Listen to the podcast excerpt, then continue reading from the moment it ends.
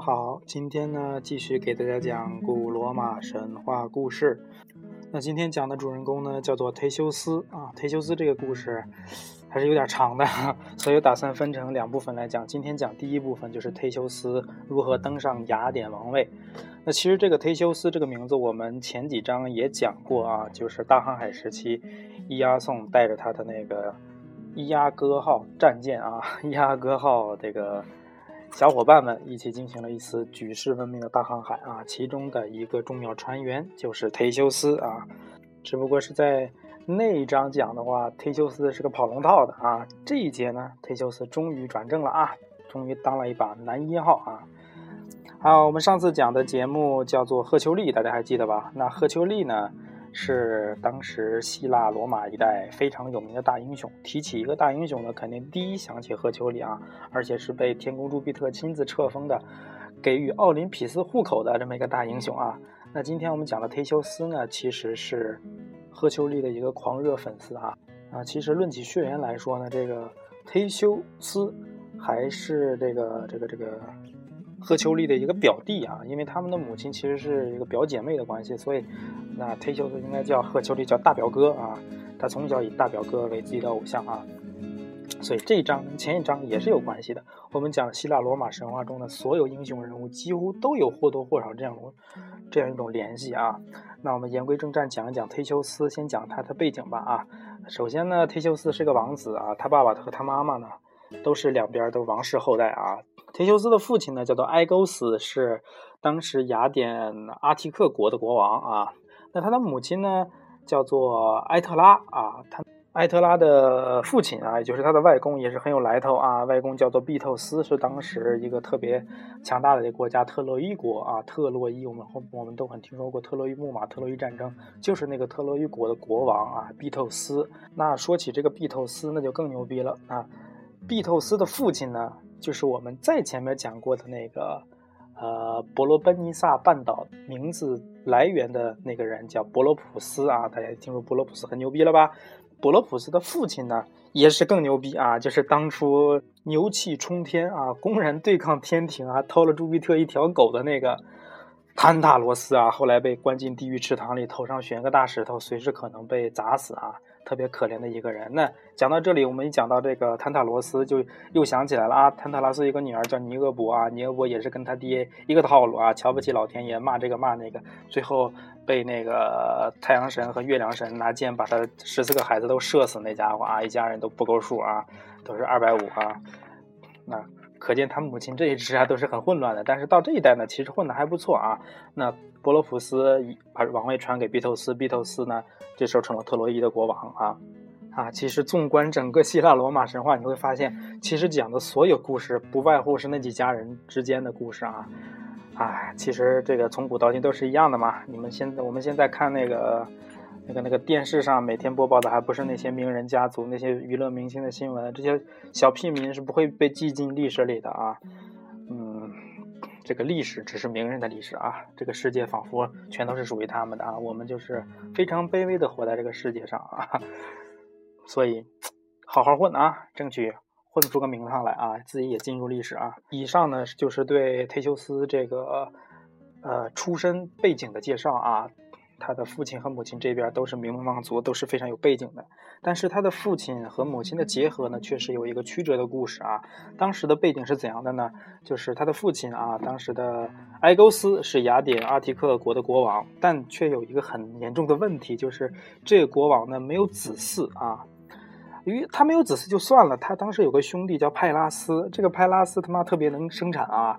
这家伙啊，生育能力极强啊，一心一意谋发展啊，一心一意谋生产啊，一下生了五十个儿子啊，这家伙。所以呢，你没有儿子，我他妈儿子这么多，可能我家大业大，我这个实力比较强劲的，所以对他的王位垂涎已久啊，对这个生不出儿子的国王非常轻蔑啊。这个时候就体现出多生儿子的好处了吧啊。在古代呢，我们一直以为多子多福嘛，这个是由来已久的啊，尤其是那个在农村地区，法制不太健全啊。这个古代，尤其是战争频发的时候啊，你这儿没有儿子，他打仗都不硬气啊。多生几个儿子，最起码打仗的时候有优势，对不对？别人不敢轻易欺负你。其实现在中国农村依然是这样啊，你儿子多了，真的有点用哈。最起码打仗的时候啊，两两家打架起来，打起来啊，这边我他妈不是弱势啊，人多势众的啊。那这个国王呢，那个时候也非常焦急啊，这家伙我这个没有儿子，被人瞧不起，他妈的生不出儿子来。另外，我的王位随时可能都被我这个小兄弟和他的五十个儿子都给我啊，给我给我剥夺篡位了啊，把把我的王位给剥夺了啊。作为一个男人的尊严和作为一个国王的尊严这两个方面出发，我一定要生一个儿子啊。所以呢，这国王呢，为了得到一个儿子，使自己的王位不落到外人手里呢。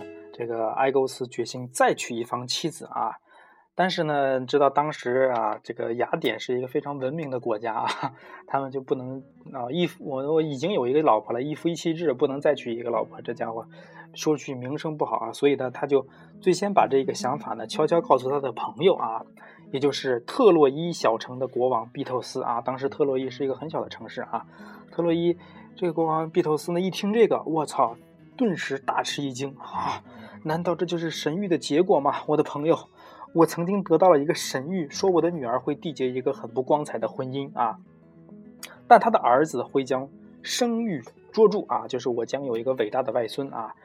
我正不知道如何去解释这一神谕，看来你说的正是时候。他妈的，原来老天爷就是想让我把女儿嫁给你啊！这个就这样呢，毕透斯就把自己的女儿秘密的嫁给了埃勾斯啊。这家伙纳妾是一件不太光彩的事情，悄悄的隐婚啊，得了个小三儿啊。其实我觉得这个啊，这个特洛伊国王毕透斯真是有点想的有点远啊。就是神谕告诉你女儿会缔缔结一个不光彩的婚姻，那没说就是这个呃埃勾斯啊，是吧？这个你怎么太能联想了啊？这个柳传志应该请你去当代言人啊。如果没有联想，世界将会怎样啊？比较能联想啊。其实也有可能是急于把女儿嫁出去啊，女儿嫁出去了，嫁了一个国王，算是缔结了一个比较公平的婚姻啊，两国联姻了啊 啊！我这个女儿多年没有嫁出去，今天终于找了个男人嫁了啊！未来我还想获得一个非常牛逼的外孙来光大我的门楣啊！想想还有一些小激动呢，这个时候就把女儿啊就这么就送出去了啊！当然我们的爱勾斯肯定就来者不拒啊，你把女儿送给我，那我当然要了，多一个又不嫌少一个的是吧？于是呢，就跟他同床共共枕了啊。当时呢，啊，他们就啊，就干嘛干嘛，叉叉欧了啊，你们懂的啊，嘿嘿嘿了啊。那埃勾斯呢，总要离开特洛伊吧，不能在这待一辈子。当他要离开特洛伊的时候呢，和妻子埃特拉来到了海边，把他的宝剑和鞋藏在了一块巨石底下啊，留下一个信物啊，对妻子说。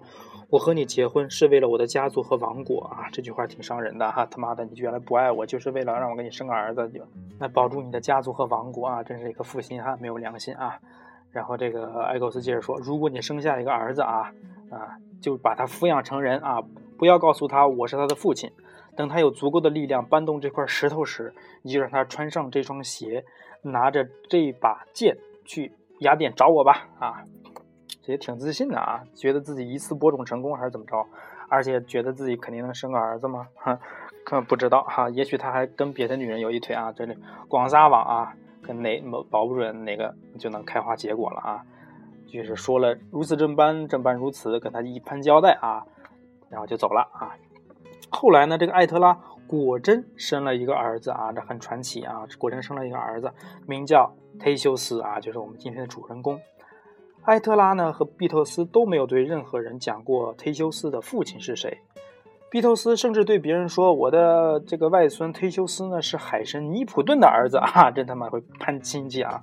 你的凡人的儿子居然给说成是神的儿子啊！你不怕遭天谴吗？啊！当时呢，我们说一下这个尼普顿啊，尼普顿当时是特洛伊城的保护神啊。这个这个，他的其实当时特洛伊城的城市的标志就是这个三叉戟，就是海神的这个武器三叉戟啊啊！特洛伊城很有钱啊，当时特洛伊城的居民呢，人人都可以开玛莎拉蒂啊，因为他们城市的标志就是这个三叉戟啊，他们那个运垃圾的车上画的也是三叉戟哈，非常好笑啊。那忒修斯长成英俊少年以后呢，身强体壮啊，聪明才智日益显露啊，这小伙子啊。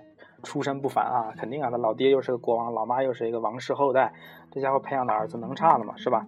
啊，埃特拉就把自己的儿子带到海边的那块巨石场、巨石旁啊，就告诉他啊，那个告诉你的真相啊，你现在长大了啊，我要告诉你一个真实的出身身份啊，啊，就跟那个红灯记一样啊。现在啊，那个我告诉你，你你爹不是你的亲爹，你奶奶也不是你的亲奶奶啊。红灯记就那一出就出来了啊，叫埃勾斯呢，其实你的亲爹啊是雅典的国王埃勾斯啊。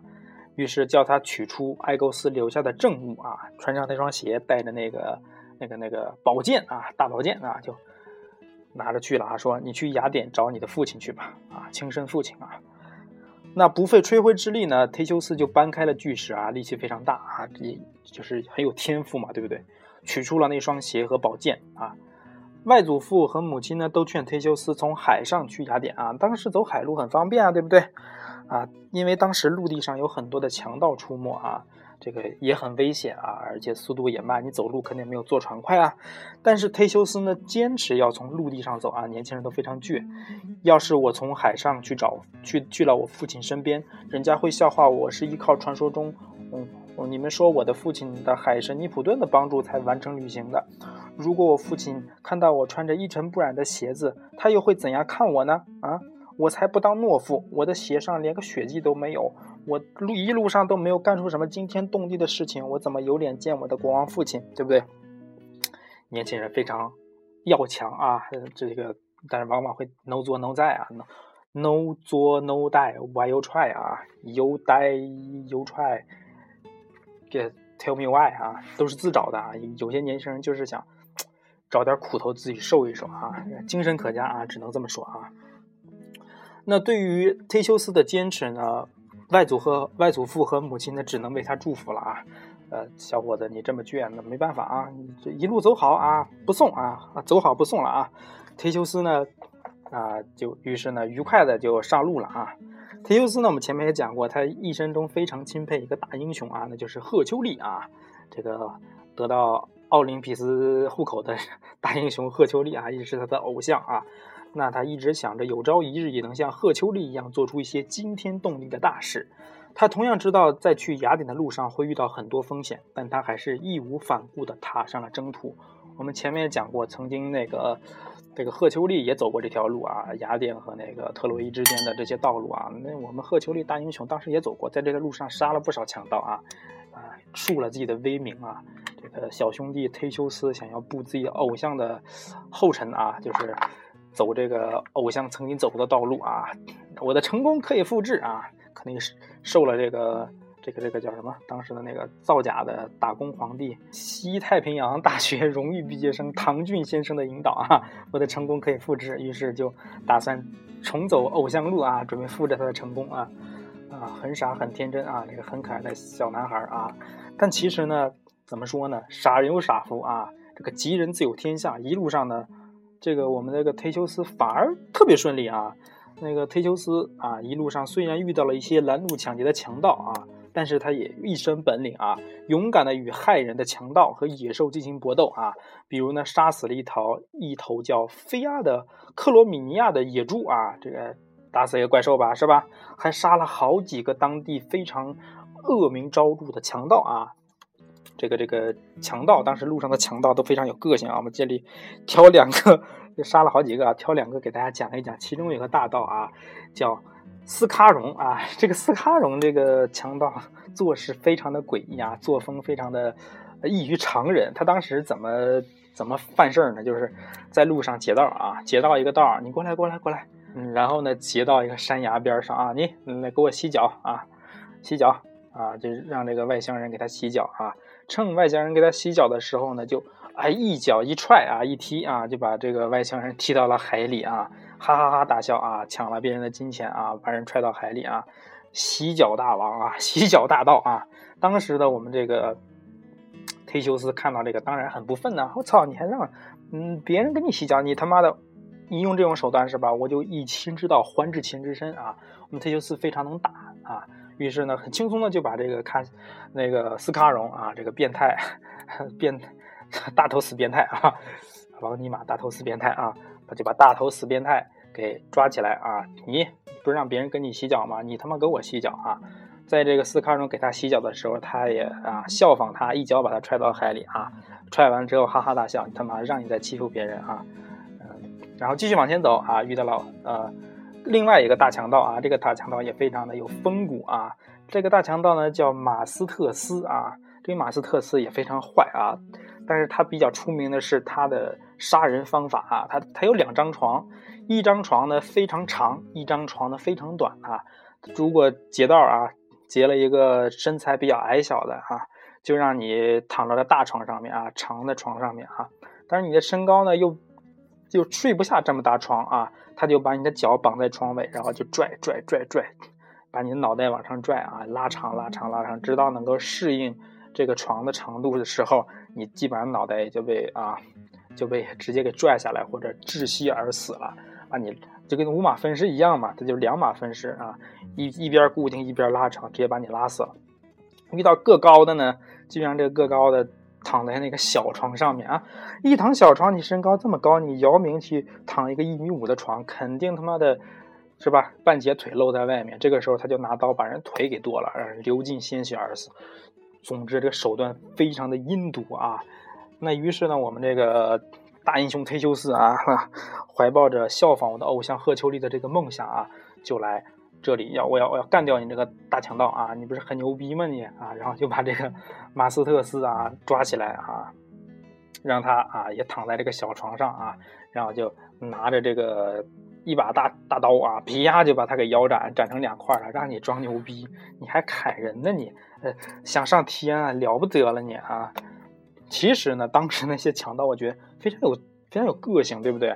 他不是说劫道啊、杀人啊、杀人越货那种强盗，咔咔咔一顿整啊，把人一杀，抢钱一钱一钱一抢走啊就走走完事儿了。他非常有创意，对不对？非常率性而为啊，用各种各样的方式来杀死你啊，显得非常的怎么说呢？有逼格啊，有点像那个。魏晋风骨啊，这要是这几个强盗活在那魏晋南北朝，不已经成竹林七贤了，江湖传说啊？可惜呢，生活在西方，没这个西方人呢，不懂这个艺术啊，不懂这个行为艺术。这家伙又碰上我们这个大英雄忒修斯，两两下嘎巴的就把你干死了啊，也就成了这个。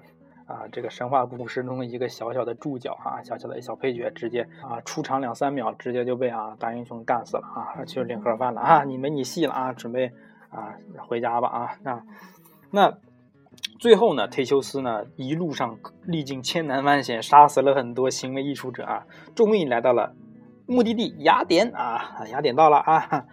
但他看到的并是并不是一个和平欢乐的雅典啊，这个希腊这个国家啊，这个已已经不再和平欢乐了。雅典城呢，处于一个非常危险的境况当中啊。他的父亲当时也情况危急啊，就相当于怎么走到了今天这个欧陷入欧债危机泥潭、债务危机泥潭的希腊国啊，真是不是一个好时节啊。为什么造成这样的原因呢？其实要从上上上章。讲起当时伊亚宋的老婆啊，伊亚宋背叛自己老婆，外面找了外遇啊。他的老婆美狄亚呢，设计杀死了他的未婚妻啊和他的几个孩子啊，这个巫女啊。美狄亚离开伊亚宋之后呢，便来到了雅典啊。他因为他有魔法啊，从小是一个神庙里的祭司啊，那靠着魔法是你什么返老还童什么，对他来说易如反掌。于是呢，很快就得到了这个这个这个当时的国王。埃勾斯啊，埃勾斯的宠幸啊，美狄亚呢更是作威作福啊，我靠着男人过得多好啊，是吧？那因为这个美狄亚呢有魔法啊，他依靠魔法就就知道了这么一件事啊，埃勾斯的儿子要到达雅典了啊，到达雅典之后肯定要夺了王位啊，对不对？人家是这个毕竟是这国王的儿子啊，夺了王位，那我还能有小好果子吃吗？于是呢，美狄亚千方百计的要想要陷害陷害。忒修斯啊，那在这个美狄亚的挑拨之下呢，这个老国王埃勾斯认为忒修斯是一个来侦查情况的奸细啊。当时已经已经被这个女人整个都迷晕了啊，说什么就是什么吧。于是呢，就听就听信了美狄亚的这么一个诡计啊，要呃假装宴请忒修斯啊，想在席间用毒酒毒死他啊。果然是最毒妇人心啊！想让这个父亲啊杀死自己的亲生的儿子啊，还忽悠的像是干了一件正义的事情啊！这个当时呢，忒修斯想要切盘子盘子里的肉啊，当时已经中计了啊，但是想切肉啊，这个时候呢，他拿出了父亲亲自留给他的宝剑啊，用宝剑来切肉啊，这他妈的，这他妈切肉啊，杀鸡用牛刀啊，你切块肉。你拿出个大宝剑出来啊！这是苍啷啷一只大宝剑，搞啥呢？我操，这明显就是想亮出自己的信物，想让父亲认出来啊！果然是个心机包呀！老子他妈杀那么多强盗，杀那么多怪兽，一路走到雅典，可不是盖的啊！不是他妈做梦就梦游过来的，老子是有点心机的。没有这心机，能他妈跑到雅典来争王位吗？啊，是吧？那埃勾斯呢？这个时候虽然老眼昏花，但是一眼看出了，原来这就是我当年留给我。呃，在特洛伊城那个私生子的大宝剑呐，啊，这个老老成这家这这家逼样了，还认识这个大宝剑啊，哈，真真行啊！毕竟这老国王是有过青春的人呐，哈哈，这个大宝剑一下子想起来了啊！毕竟人生中的一些经历是永远烙印在自己的灵魂和生命当中的，不会随着时间的流逝而磨灭。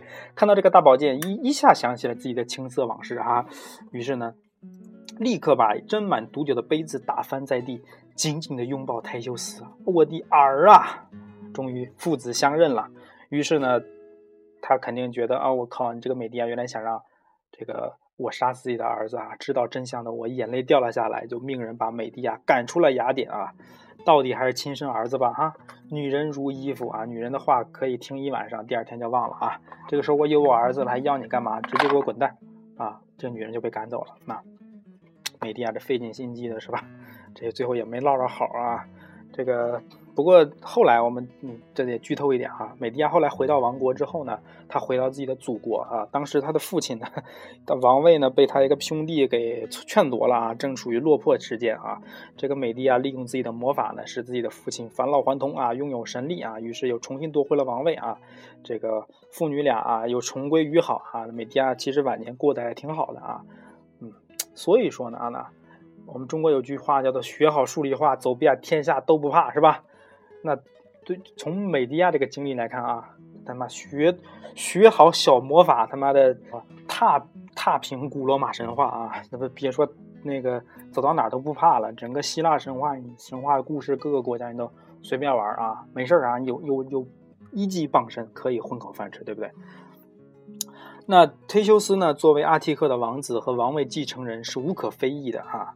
埃勾斯对于这个自己好不容易得来的儿子更是百般珍爱，但儿子却做了一个决定，让他痛苦不已啊！这个时候要讲一个背景了。原来呢，当时呢，雅典人每年要向克里特国王啊米诺斯进贡啊，贡品就是七个童男和七个童女啊。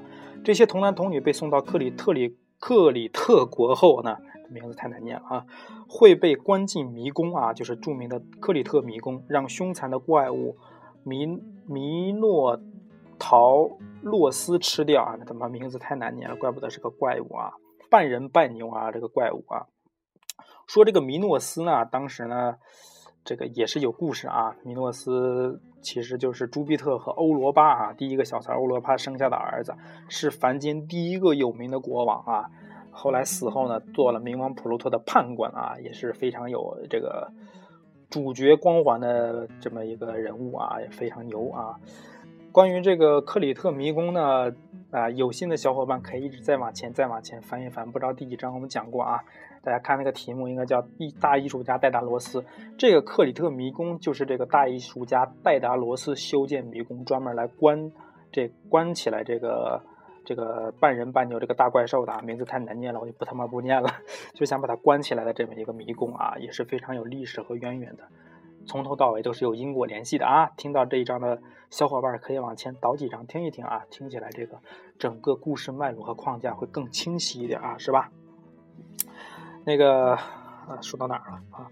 啊，对，就每年进贡啊，每年进贡的时候呢，这十四个童男童女啊，都是要老百姓啊，从这个雅典的老百姓自己的孩子里面甄选出这十四个孩子啊。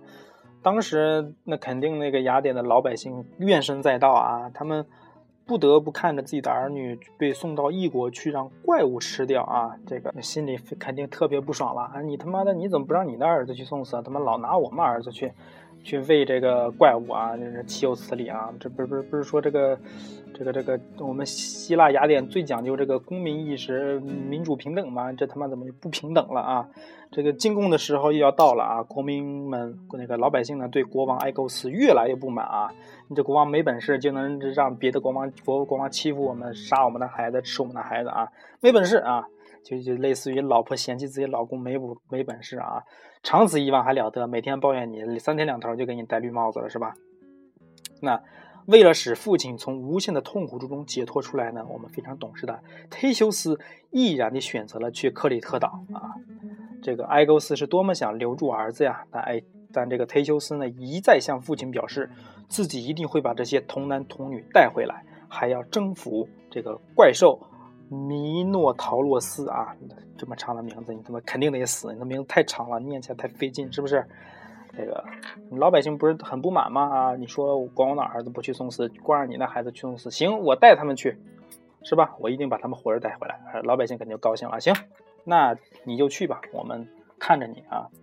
在出发之前呢，忒修斯到太阳神福波斯的神庙中进行祷告啊，一定要向向这个天神好好询问一下啊，有没有解解脱之法啊？那神谕呢？这个福伯斯给了他一个神谕，神谕让他去选择爱神作为保护神啊，爱神维纳斯保护神啊。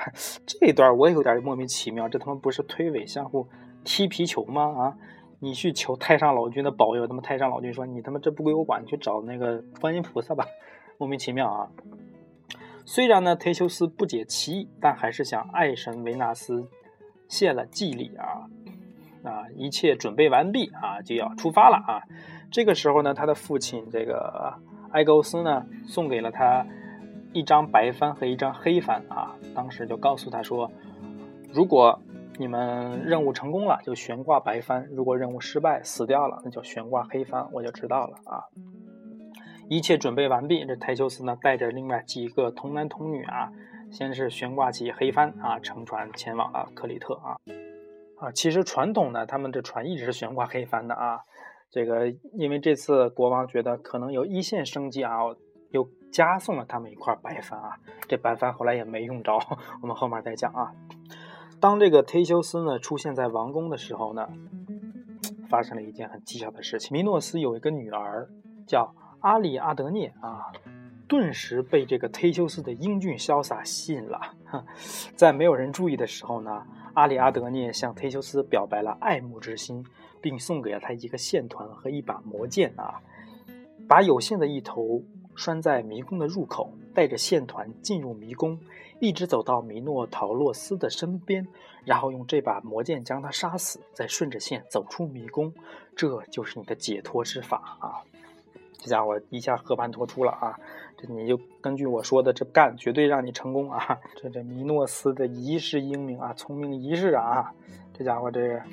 最失败的败笔就是养了这么一个倒霉女儿哈，这个桥段我们似曾相识，对不对？联想到前面那个伊阿宋去取金羊毛的时候，美迪亚当时也是被她的美貌所吸引。呀，我操，把梳子摔地上了。吸引之后呢，就把这个金羊毛啊什么全都啊交给了这个伊阿宋啊，背叛了自己的祖国啊。看来这个女儿也肯定要重蹈覆辙了啊。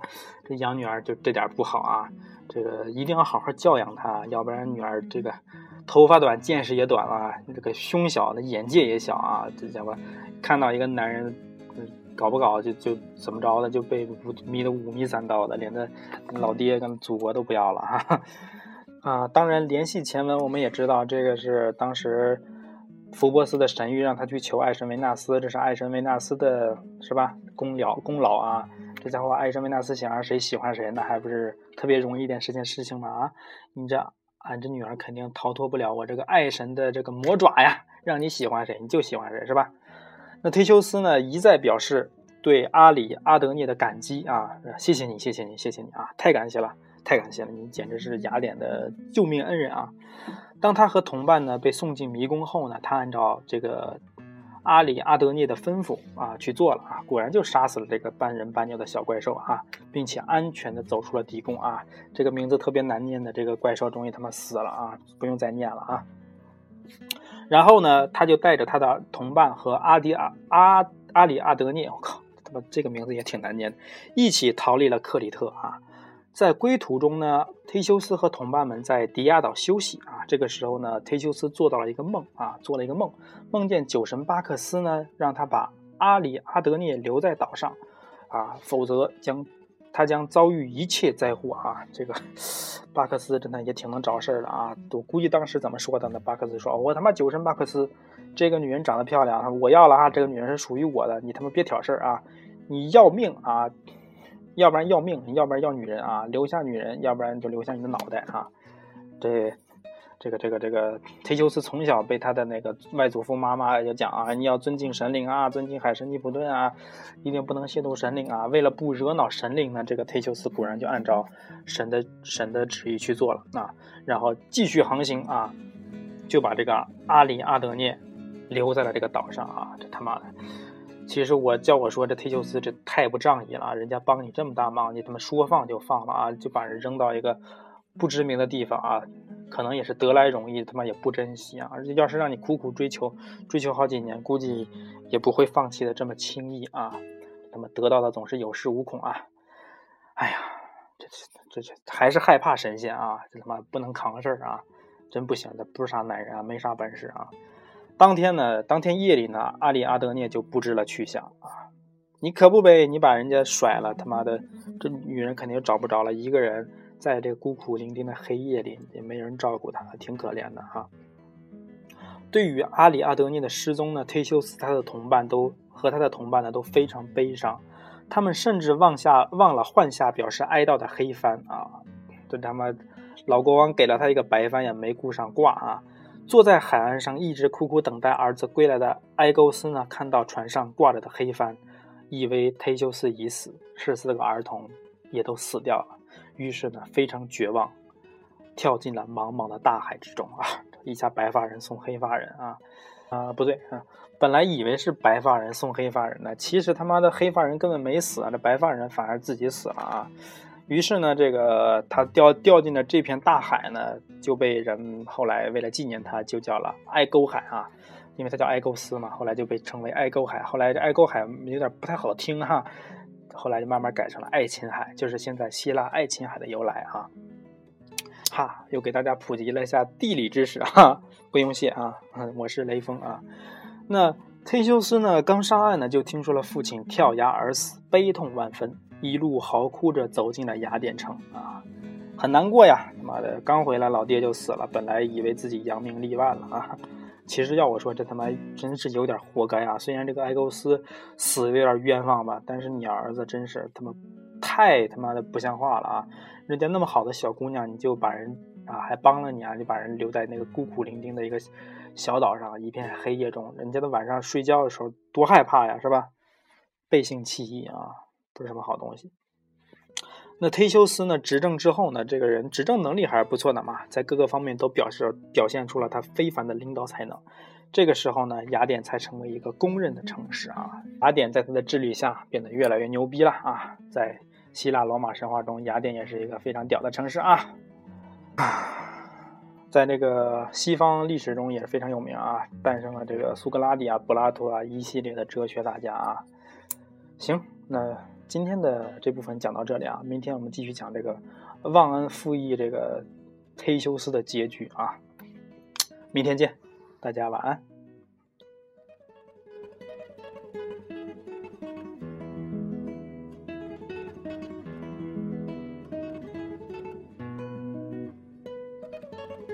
我靠，这音乐没完没了了。